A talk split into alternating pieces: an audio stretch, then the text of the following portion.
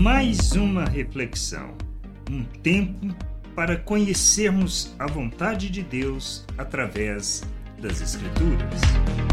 Uma conversa de doido.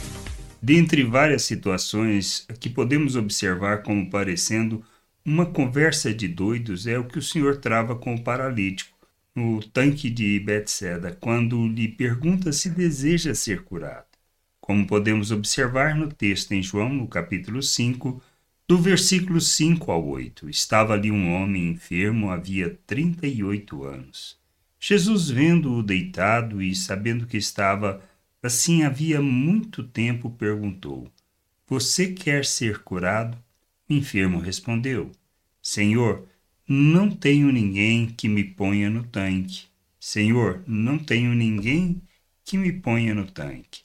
Quando a água é agitada, quando tento entrar, outro enfermo chega antes de mim. Então Jesus lhe disse: Levante-se, pegue o seu leito e ande. Jesus simplesmente lhe perguntou se queria ser curado, mas a sua falta de perspectiva e entendimento respondeu que nem tinha, não tinha ninguém para colocá-lo no tanque. Muitas vezes é assim que temos reagido diante do Senhor e de suas promessas.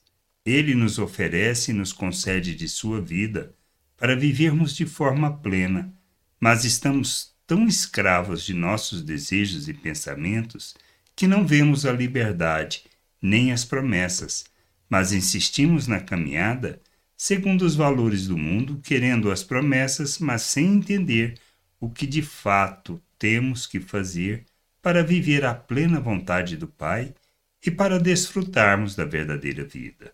Temos que buscar o entendimento, pedir para termos nossa compreensão iluminada, para nos submetermos segundo Sua vontade e promessa, e não conforme nossas expectativas.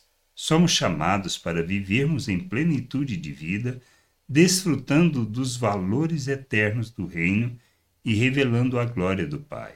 Andando como Cristo, mas estamos tão presos à nossa ignorância e à nossa falta de entendimento que, embora buscando a vontade de Deus, não caminhamos na direção que Ele nos chama, mas na que nós temos expectativa.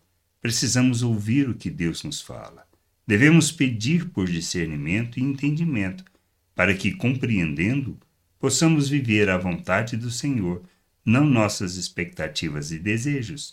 Mas é, a gente precisa entender, pois não podemos ter uma conversa de doido com Deus, pois não chegaremos a lugar nenhum. Precisamos responder o que nós, o que nós, a de nós é perguntado. E a gente precisa entender isso. Somos filhos para revelarmos a glória do Pai, para termos plenitude de vida e para andarmos na Sua vontade.